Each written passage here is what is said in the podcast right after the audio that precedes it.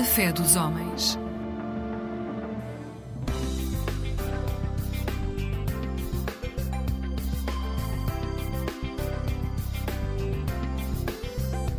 Eclésia Igreja Católica.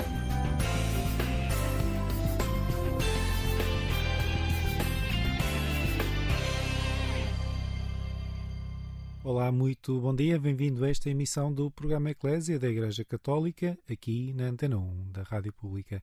Hoje levámo-lo até Roma, onde decorre a 16ª Assembleia Geral Ordinária do Sino dos Bispos.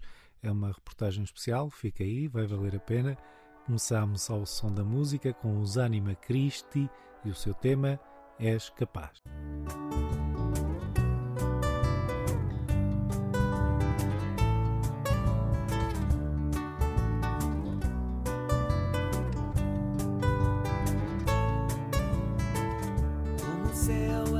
Abraça o mar, lá longe no horizonte. Como a água que parece falar ao sair daquela fonte. Assim procuro o caminho certo, o melhor rumo para a minha aventura.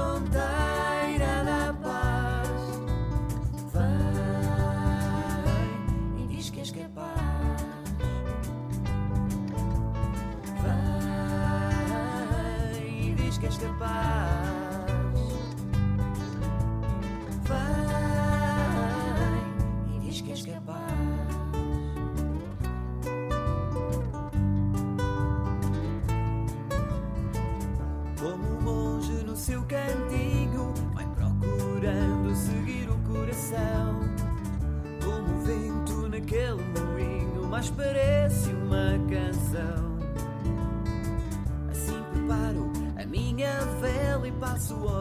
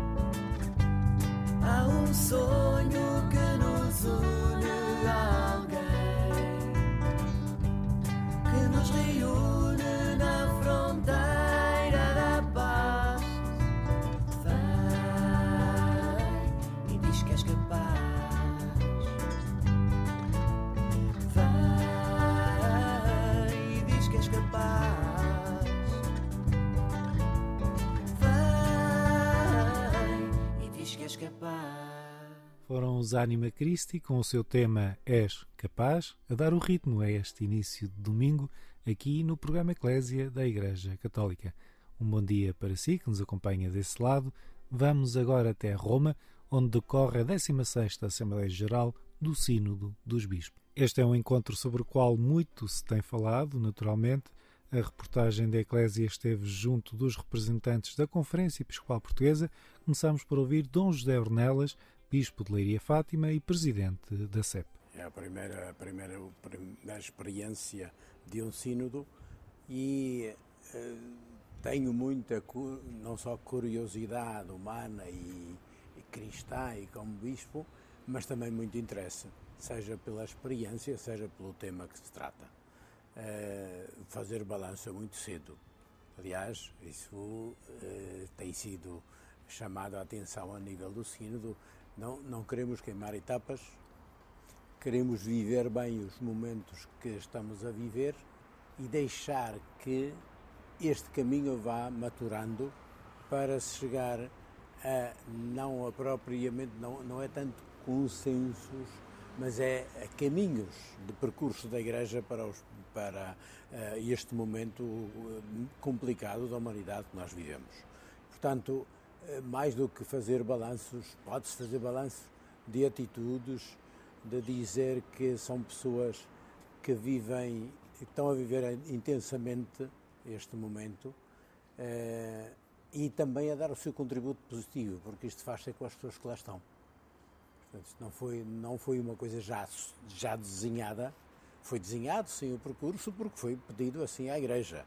E foi isso que foi, foi desse, desse modo que foi pensado e que tem sido eh, atuado.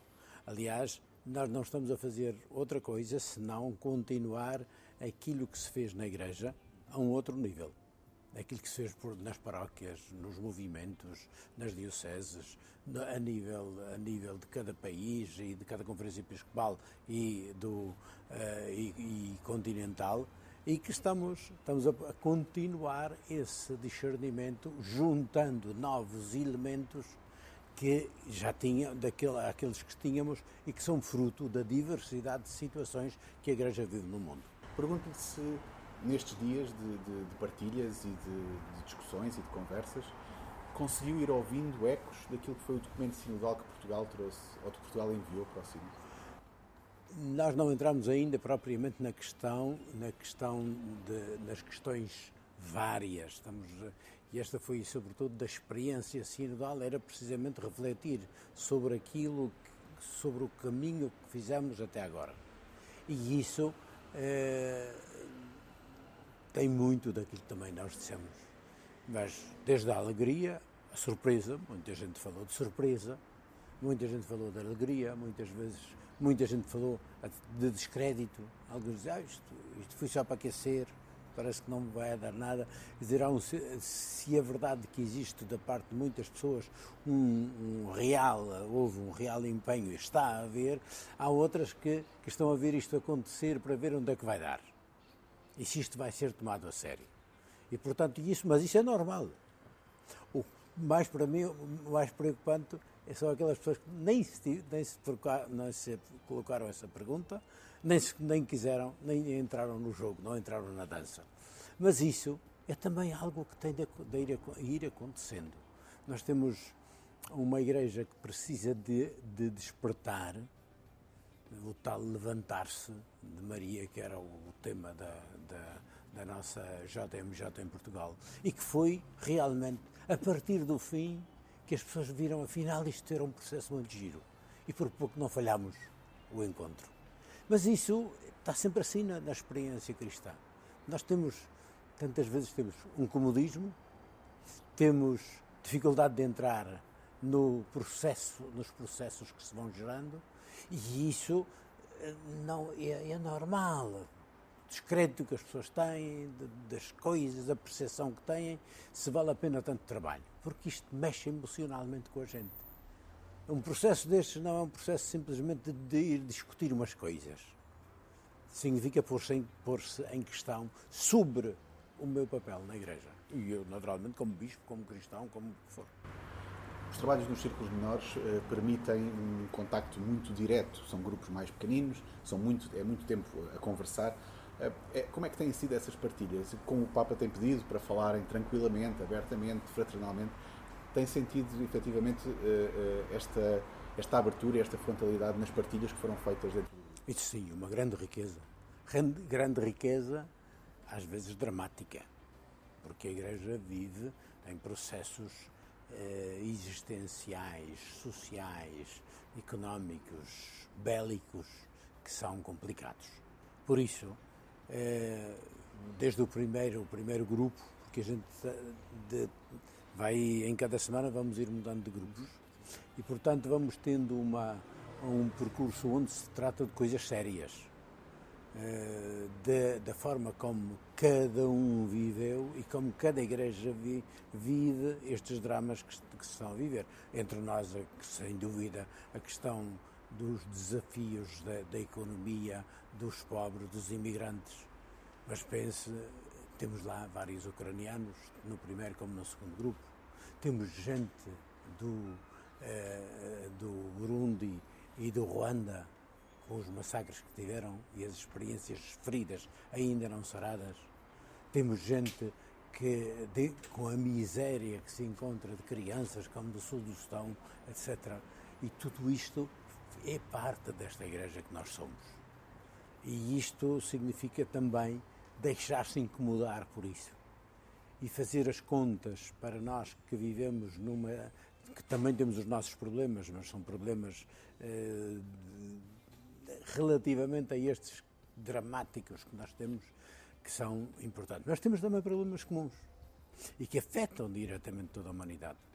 O problema da pobreza, o problema do clima e deste, do planeta, e portanto, isto tudo, hoje, o que a impressão que nos dá é esta: de repente, nós, em fóruns destes como outros, para uma instituição como a Igreja, que está em todo o mundo, é muito importante ouvir os ecos e fazer contas com isto tudo. Este é o mundo onde nós vivemos. E apesar de não estarmos lá, de estarmos noutros continentes, de estarmos a milhares de quilómetros de distância, isto faz parte do nosso mundo, da nossa Igreja e do projeto que queremos para ela. Bom dia para si que acompanha esta emissão do programa Eclésia da Igreja Católica aqui na Antena 1 da Rádio Pública. Conversámos esta manhã com os representantes da Conferência Episcopal Portuguesa na nova Assembleia Sinodal, convocada pelo Papa Francisco. Dom José Ornelas, presidente da CEP, conversou sobre a importância da escuta e do discernimento. São temas eminentemente espirituais que têm estado em destaque na abertura destes trabalhos sinodais. É determinante. É determinante precisamente esse espírito eh, e o Papa repete isso muitas vezes. Isto não é um Parlamento em que se chega para saber quem é que vence, quem é que traz mais votos, quem é que traz argumentos mais atilados ou o que quer que seja. Não.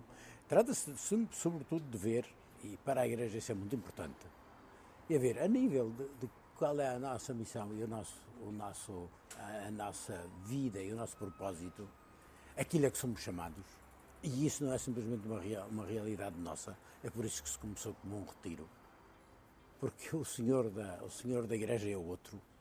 E não é nós não somos paus mandados. Porque isso não vai acontecer se nós não entrarmos nessa lógica. E, portanto, quando nós dizemos que estamos juntos para discutir, sim, e temos de discutir com toda a força e com toda, toda a paixão aquilo porque lutamos, aquilo que nós entendemos que seja a Igreja, etc. Mas depois temos de passar também sempre pela ideia, e é isto que, se, que também é outra, outra forma importante de ver isto, é de aceitar a verdade do outro e não simplesmente a minha. Porque isto, veja, mas isto devia ser o comum de cada dia, do diálogo de cada dia. Se num casal a questão for para saber quem é que tem mais importância e quem é que vence, estão ambos a perder. E o mais certo é que aquilo dê, dê, dê errado. Se nós temos, se nós queremos encontrar a verdade de nós próprios, e a verdade é sempre relacional, uma das coisas que nós dizemos é ser uma igreja que não seja simplesmente projetos, mas que seja relações. É uma igreja de relações. Isto é, é no ser, neste, neste encadeamento da busca pessoal e da busca do, do, caminho de fé que cada um vai fazendo, que vamos, vamos encontrar o projeto de igreja. Porque só, isto não é simplesmente delinear um projeto e pôr técnicos a funcionar para saber como é que ele chega. É antes de mais contar que o que é que Deus quer que nós sejamos.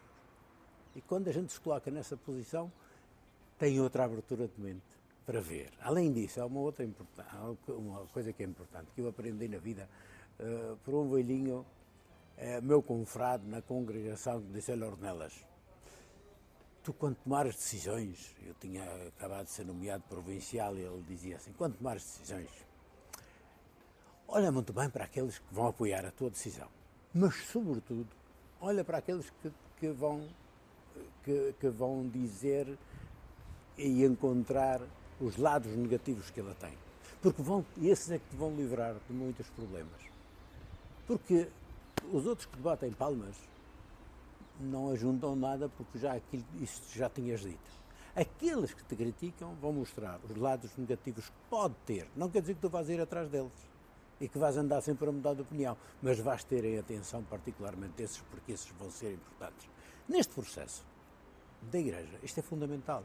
A gente chama uns mais avançados e progressistas, outros mais, mais conservadores ou reacionários e chamamos-lhe chamamos com, já com nomes que são emocionais, mas não são nem racionais nem inteligentes.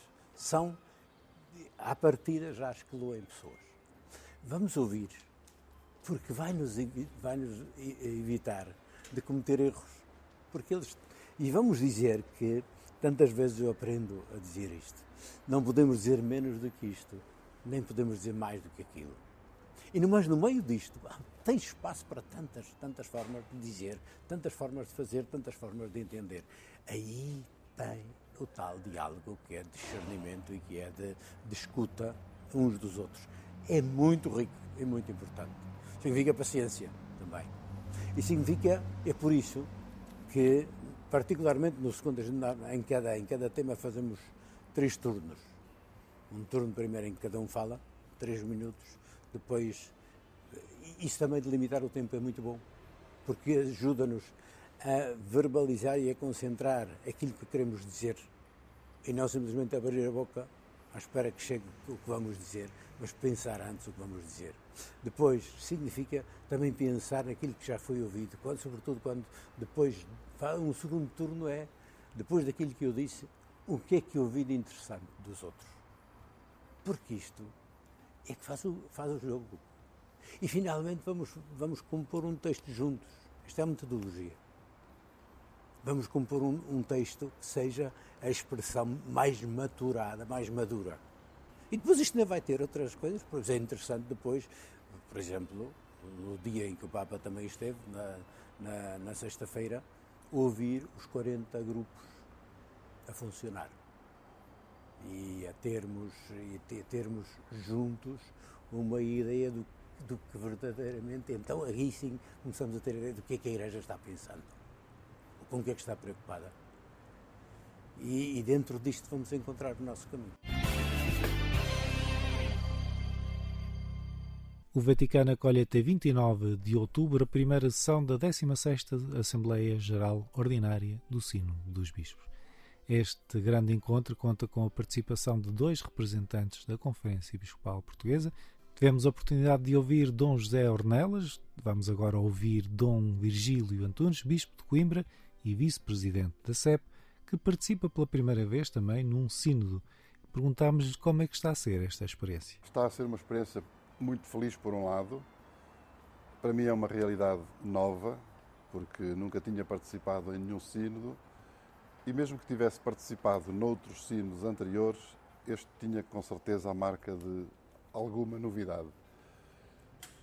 É uma experiência trabalhosa, porque de facto é todos os dias, de manhã à noite, e ainda bem que é assim, porque viemos para trabalhar é uma responsabilidade também que nós todos queremos assumir e que estamos a assumir de forma, de forma livre, de forma generosa e de forma feliz. Tem sido o tom grande que tenho visto em todos os participantes, é o, o gosto de participarem. Sentirmos que estamos a realizar algo em favor da missão da Igreja no meio do mundo e isso tem-nos tornado felizes. Há aqui várias novidades e, e começava pela primeira em termos cronológicos. Eh, eh, depois da fase do Cesana, o sino é antecedido de um retiro. Esta experiência de retiro uh, ajudou na, na, preparação dos trabalhos sinodais? Como é que foi esta, esta experiência de alguns dias em retiro com todos os participantes? Desde o princípio que o sínodo foi anunciado como um momento do espírito, como uma experiência celebrativa, inclusivamente, uma experiência espiritual, religiosa da Igreja, comunitária, e dizer isso não custa nada, mas começar o retiro, o, o, o sínodo exatamente com o retiro, deu esse tom desde o primeiro momento não só do ponto de vista teórico, mas na prática das nossas vidas. Nós começamos muitas realidades da vida da Igreja com momentos fortes de, aprofundamento espiritual e aquele foi, sem dúvida, tanto pelas reflexões propostas pelos conferencistas, muito oportunas, como depois, por uma parte também introduzida como novidade neste sínodo e neste retiro, que é os diálogos no espírito, em que, num ambiente orante, se ponham os participantes em pequenos grupos a dialogar uns com os outros à procura de escutar o coração, a voz do Espírito, a voz da Igreja, a voz do mundo, a voz das pessoas, para se equacionar tudo. Penso que foi uma forma muito feliz de iniciarmos e que marcou e está a marcar a atitude com que todos enfrentamos o, o Sínodo.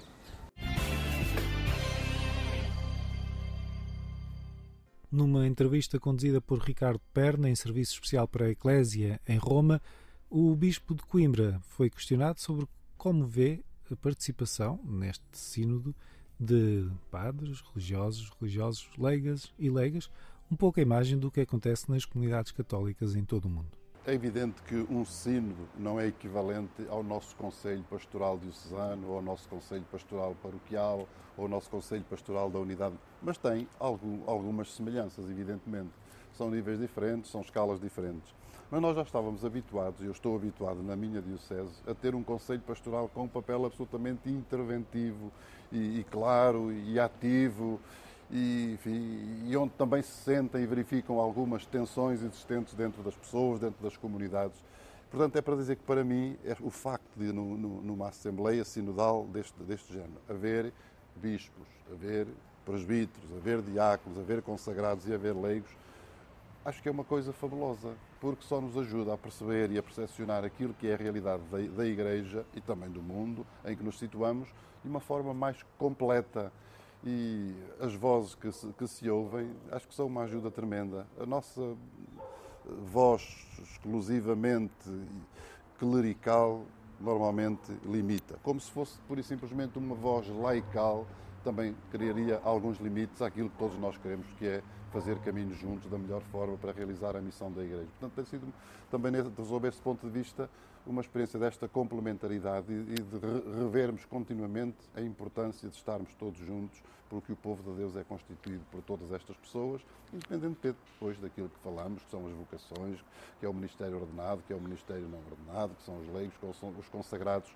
É o caminho que devemos fazer também na Assembleia Sinodal no seu ponto de vista, quais têm sido as temáticas que mais o têm eh, tocado neste, dentro destes tempos de partilhas, quer nos círculos menores, quer nas congregações gerais? Nós procuramos em cada um dos momentos cingir-nos àquilo que é o, o objetivo direto e concreto e não misturar tudo, uma vez que o Sínodo tem uma forma de organização também temática que todos nós conhecíamos e conhecemos e, portanto, procuramos e os moderadores lá estão exatamente para ajudar a conduzir os trabalhos dessa forma. Agora, há questões que, que nós já conhecíamos, já estão no instrumento Labores e, e, e, que são, e que são evidentes. Uma delas é a questão da Igreja no mundo, no mundo que evoluiu, no mundo que se desenvolveu, no mundo que tem outras, outras perspectivas, a questão da força da, da, da, comunicação e, concretamente, da comunicação social e do mundo digital ao serviço da vida da, vida da Igreja, o lugar de todos e de cada um dentro, dentro da, da comunidade eclesial. Portanto, a questão da formação da formação dos, dos, tanto dos ministros ordenados como do, do, povo de Deus em geral, nomeadamente dos leigos, para uma consciencialização maior acerca daquilo que é a sua missão e o seu, e o seu lugar dentro da Igreja. A questão da sinodalidade, uma vez que o primeiro, o primeiro módulo estava muito ligado às experiências da sinodalidade já vividas na Igreja e apareceram coisas muito belas, assim como muito, muitos limites que nós ainda temos à vivência desta sinodalidade, se bem que o conceito ainda é bastante discutido, ainda não há uma visão única acerca do que é o sino, do que é a sinodalidade, do que é a colegialidade episcopal, do que é. Enfim, são questões que penso que continuarão a ser eh, debatidas e refletidas também em outros momentos do sino. Portanto, há aqui um conjunto de temas, mas foi simplesmente um conjunto de temas introdutórios, tinham mais a ver com a experiência da fase preparatória até ao momento em que nos encontramos para que agora equacionemos as coisas mais positivas e mais negativas de todo esse percurso. Um bom dia para si que acompanha esta emissão do programa Eclésia da Igreja Católica aqui na Antena 1 da Rádio Pública. Os trabalhos do Sínodo decorrem em Roma até 29 de outubro. A reportagem da Eclésia teve a oportunidade de conversar com os representantes portugueses entre eles Dom Vigílio Antunes, Bispo de Coimbra.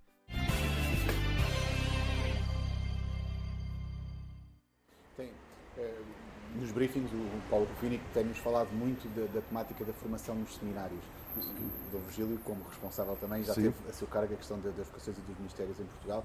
É um tema que além de o preocupar, uh, tem, tem, tem agradado que tenha sido, que tenha sido sim, trazido e debatido? Sim, sem dúvida. é uma realidade à qual importa tocar. É uma questão crucial na vida da Igreja. É a formação dos, dos leigos e do povo de Deus em geral. Nós sabemos que, evidentemente, a Igreja de Cristo tem esta estrutura e tem esta forma de ser e de estar que vem desde, que vem desde o princípio. E, portanto, os ministros ordenados sua, o seu lugar, o seu, o seu, ministério, o seu serviço, uma função insubstituível, por assim dizer, já enfim.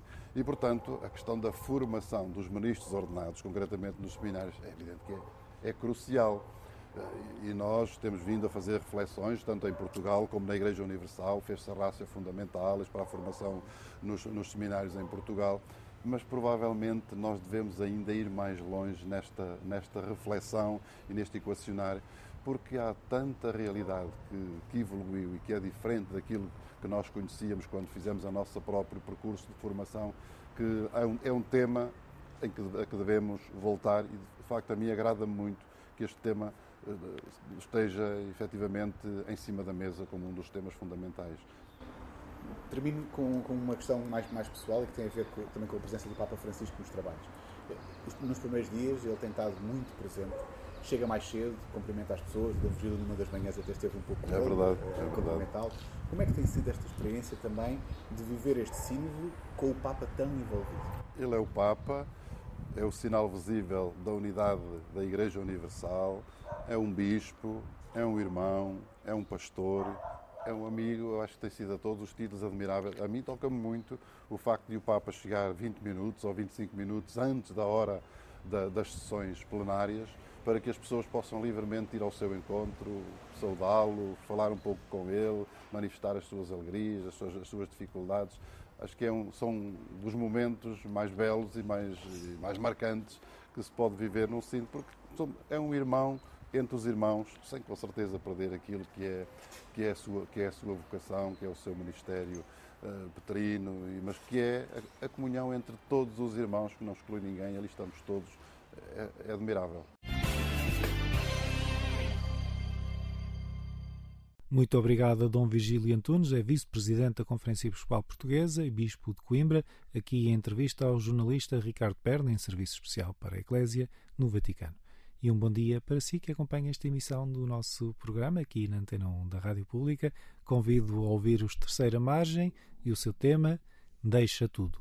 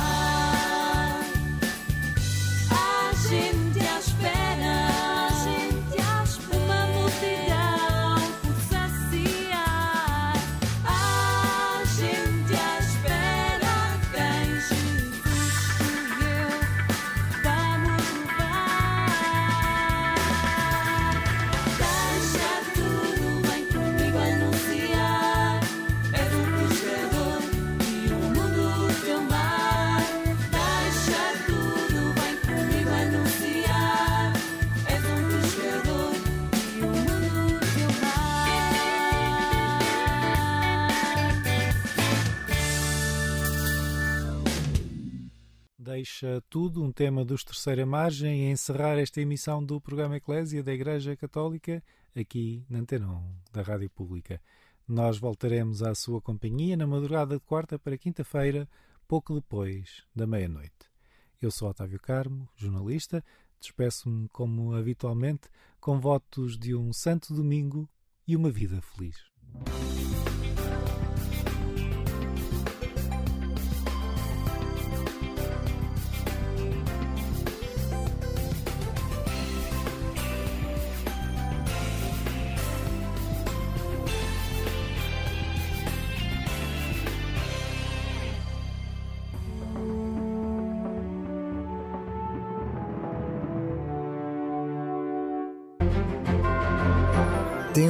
De Esperança.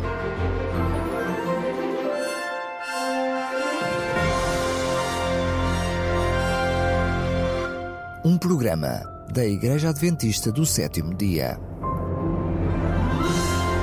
Olá, seja bem-vindo ao Tempo de Esperança. Este programa, como já ouviu, é da responsabilidade da Igreja Adventista do Sétimo Dia que tem o privilégio, assim como outras igrejas radicadas ou religiões em Portugal, de poder usufruir deste espaço para partilhar e dar a conhecer um pouco sobre a nossa realidade, as nossas crenças e, em certo sentido, a nossa visão do mundo. Hoje gostava de me centrar aqui nestes minutos que temos juntos para lhe dar a conhecer um pouco sobre a realidade da fé adventista como um todo para alguém que não conheça o que significa ser adventista, em que acreditam de facto e, que, e como vive a fé um adventista do sétimo dia, em qualquer parte do mundo, um de entre os um pouco mais de 22 milhões de adventistas à escala do planeta. Deixa-me então falar-lhe um pouco sobre a nossa fé. E vou fazê-lo em três grandes pontos, que resumem, se quiser, toda a estrutura do pensamento e da fé da cosmovisão adventista. Em primeiro lugar, nós, adventistas, afirmamos a autoridade da Bíblia como a fonte de revelação e de inspiração da parte de Deus. O que é que significa isto? Confiamos que Deus é o Criador e é o Senhor de todas as coisas e por isso temos, como adventistas, um compromisso de fidelidade ao que está escrito, ao que foi, portanto, revelado. E é isso que fundamenta a nossa fé, mas também que orienta a nossa vida e que nos enche de alegria. Ora, Jesus é o centro da fé de um adventista do sétimo dia. E como Jesus praticou e ensinou uma leitura histórica da Bíblia, como Jesus proclamou e deu evidência de crer na literalidade dos relatos da Bíblia, mas mais do que isso, de ter aderido totalmente aos seus valores, é exatamente isso que nós fazemos, procurando seguir o exemplo do Mestre, Jesus. Portanto, porque Jesus creu na palavra de Deus, nós cremos na palavra de Deus como autoridade, como fonte de revelação e como a grande inspiração para a nossa vida talvez partilhar consigo um pequeno e, e, fortíssimo texto da Bíblia que fundamenta esta ideia que acabei de expressar. Jesus, ele próprio, em João, no capítulo 17 e no versículo 17, deixou este registro: Santifica-os na verdade, a tua palavra é a verdade. Em segundo lugar, como adventistas, acreditamos numa visão holística do ser humano. O que significa isto? Há com certeza outros grupos ou indivíduos que também creem numa visão holística do ser humano. O que significa, portanto, esta visão para a fé adventista? Como seres criados à imagem de Deus, a nossa plena realização dá-se na harmonia entre as várias dimensões que fazem, que são a identidade do ser humano. São elas a identidade ou a dimensão física, mas também emocional, social e espiritual.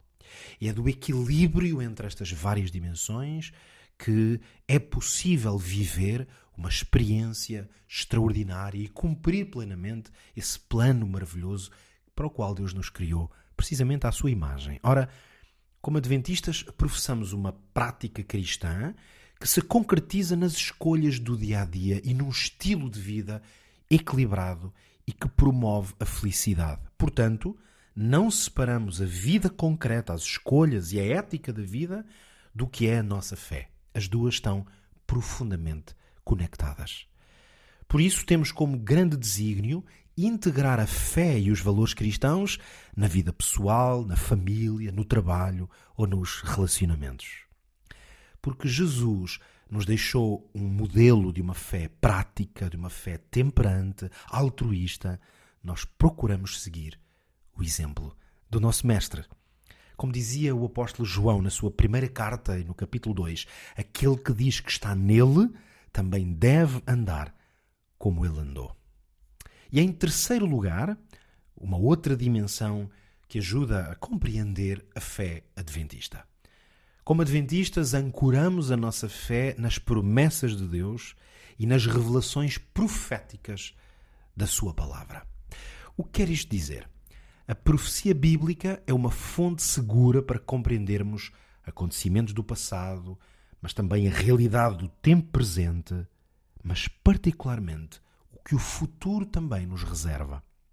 É a profecia, por isso, que traz, traz luz sobre a origem e a realidade do conflito e do caos deste mundo em que vivemos.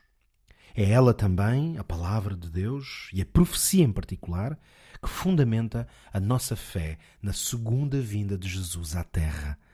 Por isso somos adventistas e cremos profundamente nas promessas que Jesus deixou e que tantos profetas e apóstolos registaram. A promessa da segunda vinda de Jesus à Terra é a definitiva solução para a realidade desse conflito em que o mundo vive, mas também as pessoas. Porque Jesus deixou extraordinárias revelações sobre a sua vinda, nós centramos nelas a nossa esperança como dizia o Apocalipse, quase como um grande anseio no final mesmo do último livro da Bíblia, o extraordinário livro profético que os adventistas estudam e proclamam de uma maneira muito especial. Lá no final mesmo, capítulo 22 e versículo 7, temos esta extraordinária esperança que é dita nos seguintes, nos seguintes termos: Eis que cedo venho, bem-aventurado aquele que guarda as palavras da profecia deste livro. Precisamente, queremos que Jesus vem e vem cedo e que a palavra profética é que nos mantém atentos e preparados para esse extraordinário encontro.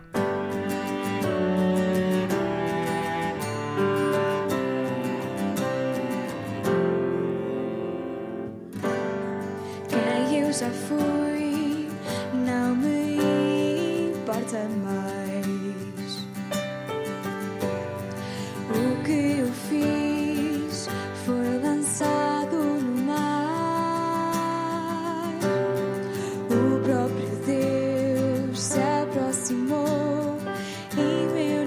Meu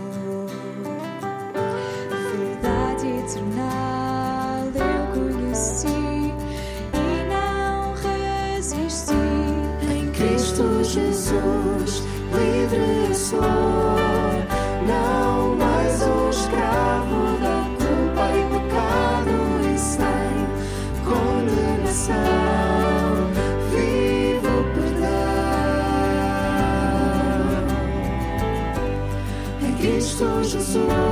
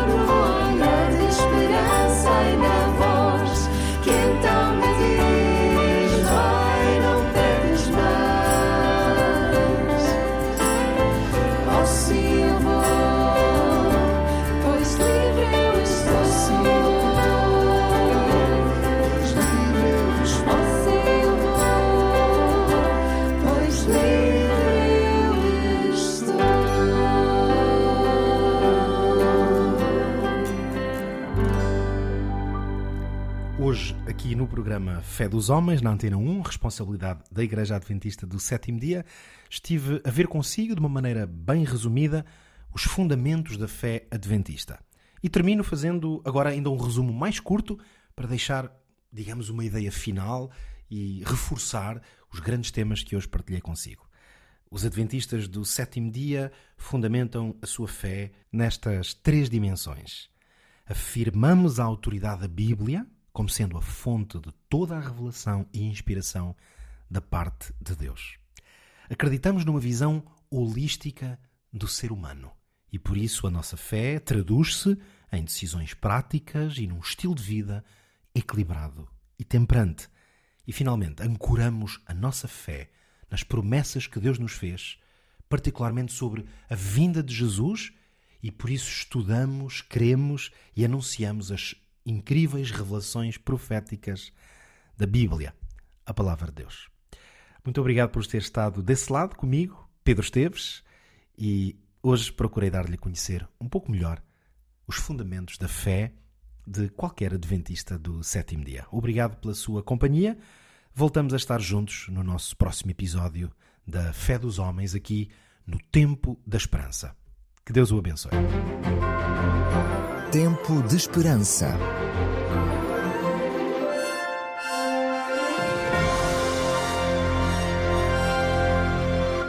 Um programa da Igreja Adventista do Sétimo Dia.